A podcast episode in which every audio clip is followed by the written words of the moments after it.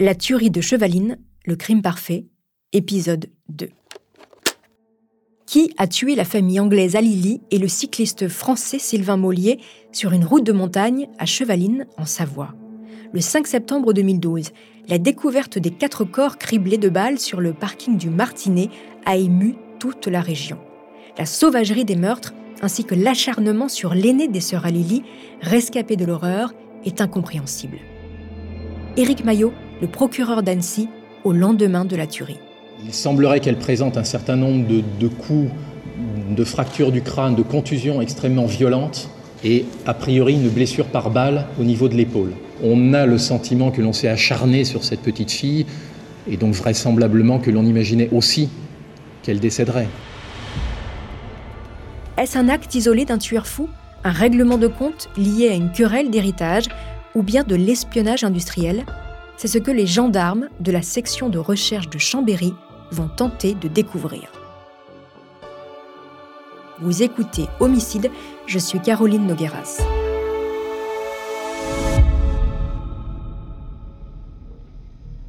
À Clayette, en Angleterre, c'est la stupéfaction.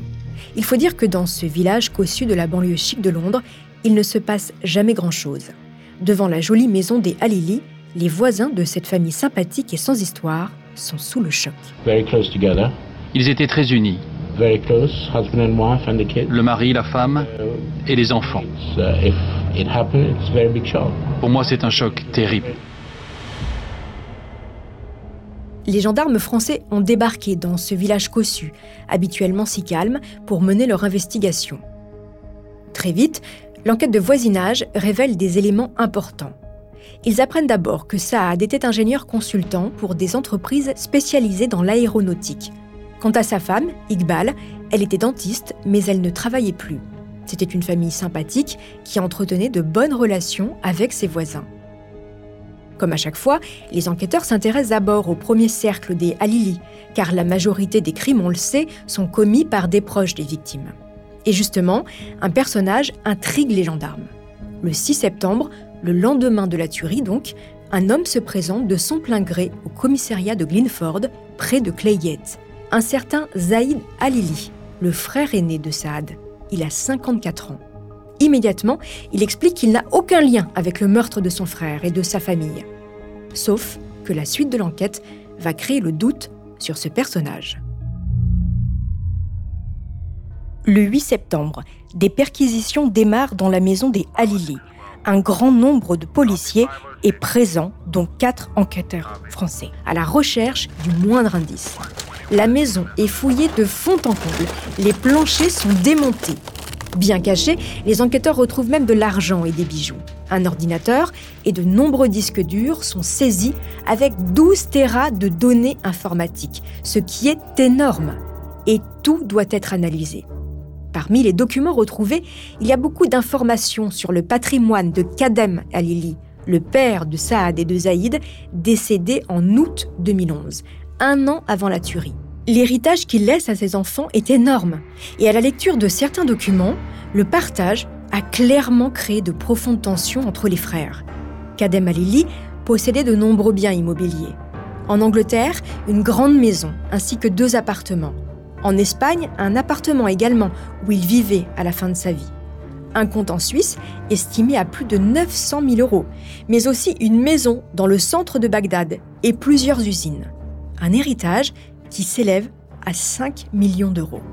Pour les enquêteurs, la querelle d'héritage semble une piste sérieuse. Écoutez le témoignage de l'un des voisins de la famille Alili pour le JT de TF1 le lendemain de la tuerie. Je sais qu'il était en conflit avec son frère pour des questions d'héritage. Je sais aussi que Saad avait pris un avocat ici en Grande-Bretagne.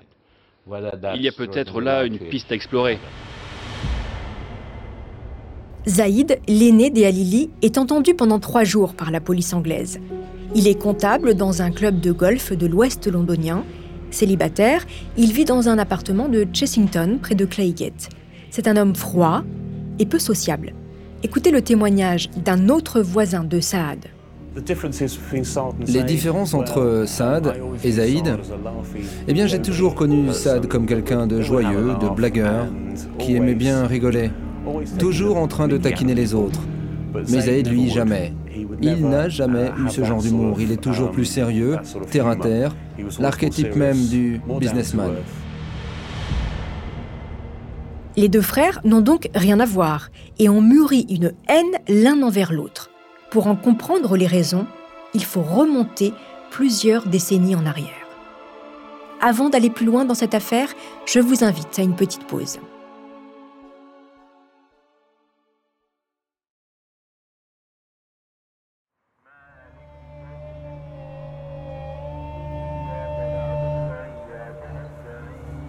Bagdad, capitale de l'Irak, au début des années 60. C'est ici que naissent Zaïd et Saad. Leur père, Kadem, est un riche homme d'affaires à la tête de deux usines, l'une dans le papier et l'autre dans l'industrie agroalimentaire. En 1968, suite à un coup d'État, le parti Baas accède au pouvoir, celui de Saddam Hussein. La famille Alili décide, comme beaucoup d'Irakiens, de fuir la terreur imposée contre la communauté chiite dont ils font partie et de s'installer en Angleterre. Ils emménagent dans une maison cossue à Clayette. Zaïd entame des études d'économie et comme le veut la tradition chiite, il gère la gestion du patrimoine familial. Saad, lui, devient ingénieur. En 2003, leur mère décède. Kadem, le père, part s'installer pour sa retraite en Espagne, laissant ses deux fils dans la maison de Clayette. À 41 ans, Saad épouse Iqbal, qui donne naissance à Zainab, puis à Zina. Les relations entre les deux frères vont alors considérablement s'altérer. Zaïd, célibataire et sans enfant, nourrit une jalousie contre son frère cadet. Saad, lui, ne supporte plus l'autorité de son frère. Il quitte la maison familiale et part s'installer dans un appartement avec sa famille.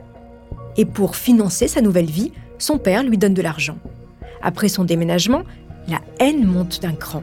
Zaïd fait carrément changer les serrures de la maison familiale pour ne plus que Saad n'y ait accès.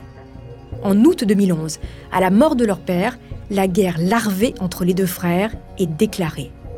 Au centre du conflit, l'héritage et le testament laissé par leur père. Un an plus tôt, l'aîné a tenté de le falsifier pour s'accaparer tous les biens. Et rappelez-vous à quel point cet héritage est conséquent. Les échanges sur le net retrouvés par les enquêteurs sont explicites. Ça a décrit à un ami. Il a fait faire un testament par mon père, mais il ne m'a rien dit. C'est une fraude. Il a fait signer une feuille blanche. Comment peut-il vraiment être mon frère? Saad est totalement miné par la situation. Petit à petit, il s'enfonce dans une dépression. Selon l'un de ses voisins interrogés, il avait même peur que son frère ne vienne cambrioler sa maison pour lui voler des documents en lien avec la succession. Les deux frères ne se parlent plus que par la voix de leur avocat. Zaïd aurait-il pu commanditer le meurtre de son frère, de sa belle-sœur et de la mère de cette dernière? Malgré les suspicions des enquêteurs, il n'existe aucune preuve matérielle contre Zaïd en lien avec la tuerie de Chevaline.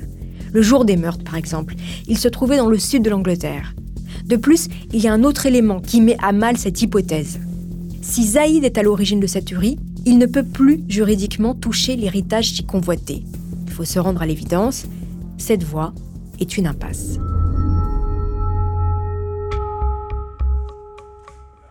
Les enquêteurs vont alors s'intéresser aux derniers jours de la famille Alili et essayer de comprendre ce qu'ils faisaient près d'Annecy à cette période de l'année. Le 29 août 2012, la famille quitte l'Angleterre, direction la France en caravane, mais personne n'est au courant de cette semaine dans les Alpes. Ils seraient partis soudainement. Rappelez-vous, les gendarmes ont découvert l'existence d'un compte en banque en Suisse. C'est à une heure d'Annecy. Est-ce qu'il y aurait un lien? Sou Ella, la mère de Igbad, également décédée dans la tuerie, venait de perdre son mari. Elle aurait décidé de transférer l'argent de son époux sur un compte en Suisse au nom de ses petites filles. Quant à Saad, il voulait apparemment voir le banquier de son père en Suisse pour régler ce problème du compte bancaire. L'étude de sa téléphonie mobile révèle de nombreux coups de fil passés en Suisse et en Espagne. Ils prennent le ferry à Douvres et traversent la France par étapes. Ils passent la première nuit en Haute-Savoie au camping de l'Europa Beau Soleil, où tout se passe bien, a priori. Le lendemain, Le dimanche de septembre, à Saint-Joriose, une campeuse hollandaise surprend Saad en pleine discussion avec un inconnu. Un homme en costume qui n'a vraiment pas l'air d'un vacancier. Plusieurs personnes les voient. La discussion elle est rouleuse. Le lundi, à 16h, les Halili changent de camping pour s'installer au solitaire du lac, à quelques kilomètres de là. Deux jours après, le 5 septembre, la famille britannique souhaite organiser une sortie dans le parc d'attractions Walibi. Mais la journée est déjà bien entamée, alors ils décident d'aller visiter la région. À 13h, le break familial quitte le camping et prend la route de la montagne pour une après-midi touristique. La preuve, les photos prises quelques heures à peine avant le drame par la grand-mère, retrouvées dans son appareil photo par les enquêteurs. On y voit la famille, sourire aux lèvres, posée dans le village d'Armont. Des ouvriers qui rénovent un chalet les voient passer à la sortie de Chevaline. À 15h25, ils montent la route de la Combière vers le parking du Martinet. Le cycliste Sylvain Mollier était-il déjà sur place? Quant au tueur, était-il embusqué quelque part? Attendait-il quelqu'un d'autre? Pour retracer le scénario de la tuerie, les gendarmes ont besoin d'entendre les deux seuls témoins de ce massacre, les deux petites filles à Lily. Quatre jours après le drame, ils se rendent au chevet de Zainab, l'aînée, pour tenter de l'interroger. Une audition délicate, car la petite fille sort à peine du coma dans lequel elle a été plongée, et elle souffre de multiples fractures au crâne. Et puis surtout, elle vient de perdre presque toute sa famille dans des conditions abominables. La petite fille est peu bavarde, expliquant juste qu'elle a vu un méchant. Sa petite sœur, Zina, est aussi entendue. Elle dit ne rien avoir vu, mais elle a entendu son père et sa sœur sortir de la voiture sur le parking. Elle a ensuite entendu son père crier à sa sœur de remonter dans le véhicule. Puis elle a été surprise par un bruit d'explosion. Ce sont en fait les coups de feu. Pendant ce temps, les enquêteurs ont également avancé sur l'analyse balistique et ils ont recueilli de nombreux témoignages. Avec tous ces éléments, voici le scénario du crime qu'ils ont retenu. Saad se gare et sort de la voiture avec sa fille Zainab. Puis, des coups de feu éclatent. Il retourne dans sa voiture, mais sa fille reste sur le parking. Le cycliste arrive à son tour. Le tireur embusqué sort et tire à bout portant sur Sylvain Mollier. Il est touché d'abord dans le dos, puis soit le tueur le retourne, soit il y parvient seul, agonisant. Le meurtrier tire à nouveau en plein cœur et dans sa joue gauche. Saad hurle à sa fille de remonter dans la voiture. Elle n'a pas le temps. Le tireur la prend pour cible. Une balle dans l'épaule gauche. Saad fait démarrer le moteur, tente de s'enfuir, fait une marche arrière et roule sur le corps du cycliste. La voiture tape dans un talus et s'embourbe le corps de Sylvain Mollier sera retrouvé dans un état catastrophique. Saad n'arrive pas à redémarrer et sa fille est toujours blessée sur le parking. Le tireur avance. Son objectif est clair, achever tout le monde. Il vise dans la tête de Saad, Iqbal et sa mère. Il ne le sait pas, mais la petite Zina a eu le temps de se cacher sous les jupes de sa maman. Il retourne vers Zainab, mais il n'a plus de munitions. Alors il fracasse son crâne à coups de crosse. Tout s'est joué en deux minutes. Deux minutes où la vie de six personnes a soudain basculé. Le tireur a fait preuve d'une extrême précision avant de prendre la fuite. Il a tiré avec un sang-froid qui étonne les enquêteurs.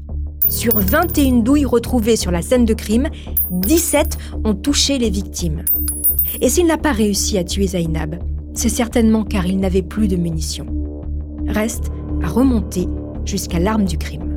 Le tireur a laissé de micros éclats de la plaquette de fragments de la crosse sur le crâne de la petite.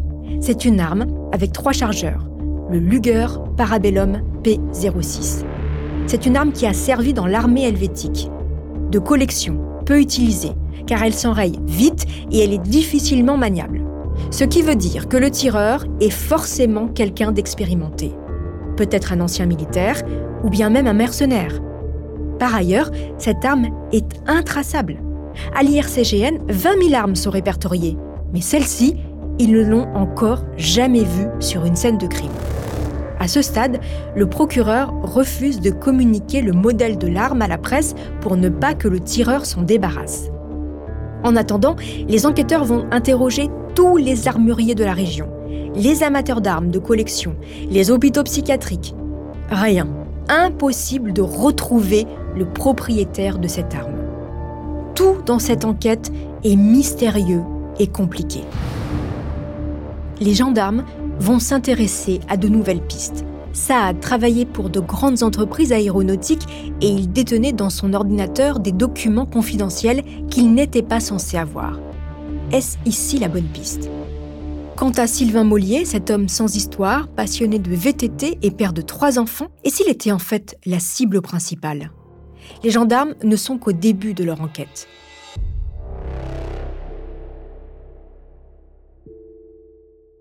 Pour connaître la suite de cette affaire, je vous donne rendez-vous, chers auditeurs, dans l'épisode 3 de cette saison de Homicide sur la tuerie de Chevaline.